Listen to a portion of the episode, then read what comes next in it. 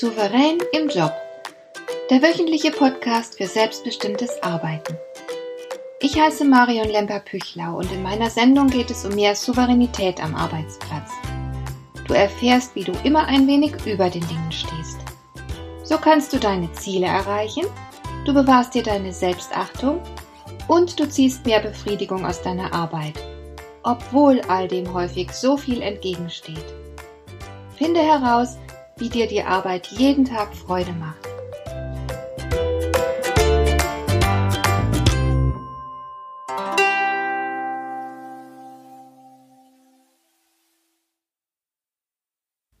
Ich bin seit über einem Vierteljahrhundert mit meinen diversen Fortbildungsveranstaltungen in den unterschiedlichsten Organisationen unterwegs. Außerdem coache ich Menschen aus allen möglichen Branchen und Hierarchieebenen. Und was ich dabei unter anderem zu hören bekomme, sind die sich endlos wiederholenden Geschichten von Missachtung. Obwohl Menschen unter einem Dach zusammenarbeiten, haben sie keinen Blick füreinander. Der Einzelne fühlt sich sehr oft überhaupt nicht wahrgenommen, nicht gesehen, nicht gehört. Der Mensch verschwindet vollständig hinter seiner Funktion. Ich weiß noch, wie schockiert ich war, als ich vor etlichen Jahren irgendwo ein Zitat von Henry Ford gelesen habe. Du weißt schon, dieser großartige Unternehmer, der die Ford-Autos gebaut hat. Sein Model T war damals ein überwältigender Erfolg. Und er konnte nur deshalb so ungeheuer erfolgreich sein, weil in seinen Fabriken Fließbandarbeit geleistet wurde. Und dieser berühmte Henry Ford soll über seine Mitarbeiter gesagt haben, All I need is a good pair of hands Unfortunately, I can only get them with a person attached. Also, ich will doch bloß ein paar tüchtige Hände haben. Dummerweise hängt da immer ein ganzer Mensch dran. Und ich persönlich bin überzeugt, dass sich diese Einstellung von Henry Ford bei vielen Unternehmern bis heute erhalten hat. Nur dass es eben nicht mehr so viele Hände sind, die gebraucht werden. Heute braucht man in der Arbeitswelt mehr Wissen und Verstand. Also in die moderne Zeit übersetzt wird eine Führungskraft vielleicht der stillen Überzeugung sein, alles, was ich brauche, ist doch bloß ein gut ausgebildeter und intelligenter Kopf. Dummerweise gibt es den nur mit eigenen Meinungen und Bedürfnissen. Wie lästig. Ich habe immer wieder und wieder den Eindruck, dass an vielen Arbeitsplätzen alles typisch Menschliche stört und als nervige Verkomplizierung der Abläufe wahrgenommen wird. Da haben Mitarbeiter doch tatsächlich eigene Ideen oder Meinungen zu den bestehenden Abläufen. Sie denken, statt einfach zu tun, was man ihnen sagt. Sie wollen sogar mitreden. Sie haben zudem die ärgerliche Angewohnheit zu fühlen. Sie beschäftigen sich mit ihren Gefühlen und das kostet den Arbeitgeber unterm Strich Zeit und Geld. Womöglich meldet sich jemand krank, weil er die Spannungen am Arbeitsplatz nicht aushält, oder der Arbeitgeber muss einen teuren Coach wie mich engagieren, damit Spannungen abgebaut werden. Und natürlich spüren die Mitarbeiter diese Haltung. Ich kann nicht sagen, wie oft ich beispielsweise schon diesen einen Spruch aus dem Mund von Mitarbeitern gehört habe. Er lautet, nicht getadelt ist genug gelobt. Den kennst du wahrscheinlich auch. Sehr viele Menschen leiden an ihrem Arbeitsplatz unter einem eklatanten Wertschätzungsdefizit. Wenn sie sich so richtig ins Zeug legen, sich mit ihrer Aufgabe identifizieren und ihr Bestes geben, wird das von den Vorgesetzten scheinbar nicht wahrgenommen. Aber wehe, sie machen etwas falsch. Dann erst bekommen sie Aufmerksamkeit und natürlich nicht in positiver Form. Welchen Schluss zieht man jetzt als Mitarbeiter daraus? Die logische Schlussfolgerung lautet, pass auf, dass du keine Fehler machst.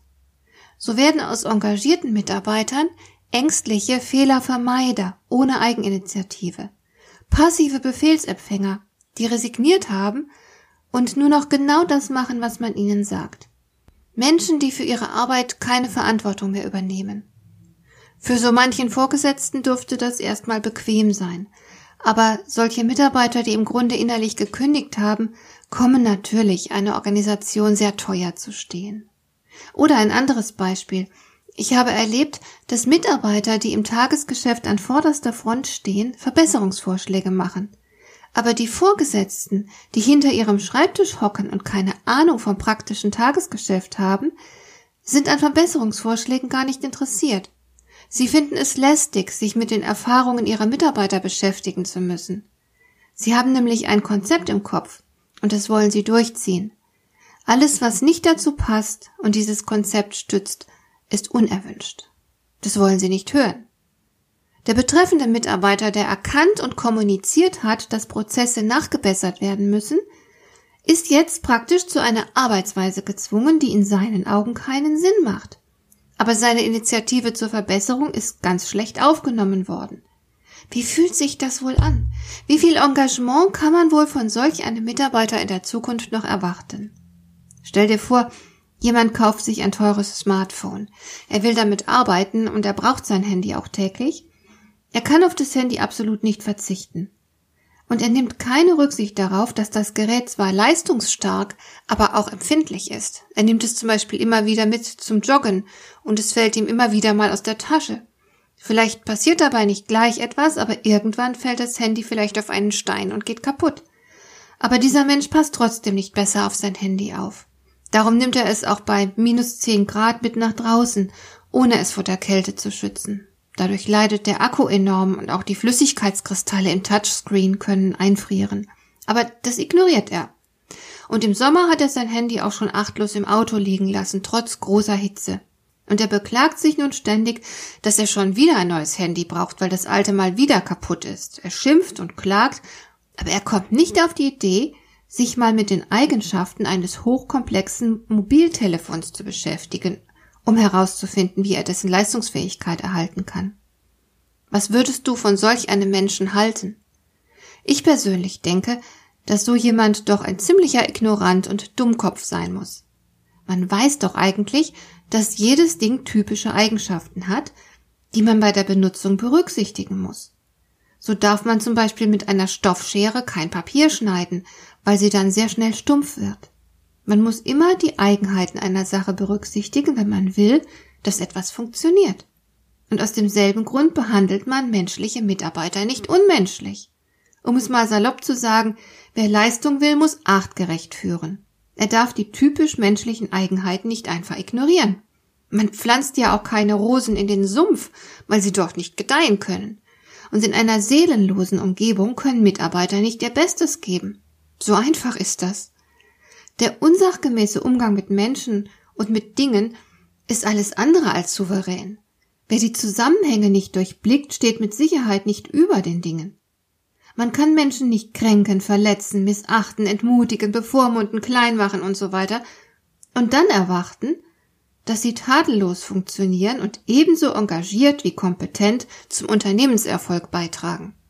Für mich gehört zu einem souveränen Menschen auf jeden Fall auch der besonnene Umgang mit Menschen und Dingen.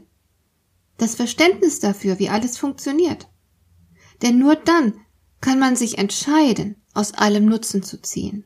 Und das trifft gleichermaßen für den Umgang mit Smartphones wie auch für den Umgang mit Menschen zu. Das Potenzial eines Menschen ist für gewöhnlich gigantisch. Ich bin mir ziemlich sicher, dass du diese Erfahrung auch schon mit dir selbst gemacht hast. Dass du nämlich irgendwann mal festgestellt hast, wie sehr du über dich hinauswachsen kannst und dass tatsächlich viel mehr in dir steckt, als du vermutet hattest. Ich nenne das für mich Schätze heben, wenn ich mal wieder eine Fähigkeit entdecke, von der ich gar nicht wusste, dass ich sie besitze. Und natürlich liegt es im Interesse eines jeden Arbeitgebers, möglichst Zugriff auf diese Schätze zu bekommen. Aber das funktioniert eben nur, wenn man auch das Herz seiner Mitarbeiter erobern kann. Führung, egal wo und durch wen, egal in welcher Branche und in welchem Job, also Führung muss immer zwischen Menschen stattfinden auf der Basis von Beziehung. Mitarbeiter sind atmende und fühlende Wesen, denen man in die Augen schauen muss, die man für sich gewinnen muss. Und das bedeutet im Klartext, wer Menschen führen will, muss ihnen Aufmerksamkeit widmen. Er muss ihnen wirklich in die Augen schauen, ihnen zuhören, nach ihrer Meinung und ihren Erfahrungen fragen. Er muss sie ernst nehmen und deshalb beispielsweise auch ausreichend informieren. Und er muss erkennen, dass sich jeder Mensch wichtig fühlen will, dass jeder von uns erkennbar einen Beitrag zum Ganzen leisten will, auf den er stolz sein kann. Wir alle wollen uns wertvoll fühlen können und wir alle brauchen die Gewissheit, dass man uns braucht.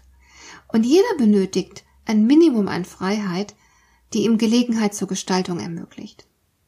Wenn all das gegeben ist, dann können Mitarbeiter es auch ertragen, dass die Arbeit manchmal anstrengend oder sogar frustrierend ist.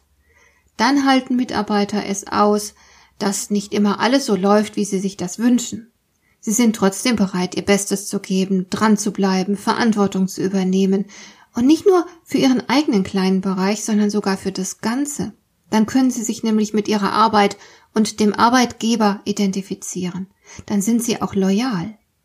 Der Schlüssel zu all dem liegt in einer selbstverständlichen Wertschätzung, die authentisch und nicht aufgesetzt ist. Wer Mitarbeiter als Personen wahrnehmen und rückhaltlos bejahen kann, der wird auch mit leichter Hand führen können. Und das wäre wahrhaft souverän. Dir gefällt dieser Podcast? Dann bewerte ihn doch mit einer Sternebewertung und Rezension in iTunes. Das hilft einerseits, diese Sendung noch weiter zu verbessern und andererseits, sie für andere Interessierte noch sichtbarer zu machen. Besuche auch meine Webseite lemper-büchlau.com Dort findest du ein paar nützliche und kostenlose Downloads, die dir weitere Anregungen für deine Arbeit liefern. Das war die heutige Ausgabe von Souverän im Job. Schön, dass du zugehört hast. Ich wünsche dir viel Spaß und Erfolg bei der Gestaltung deiner Arbeit.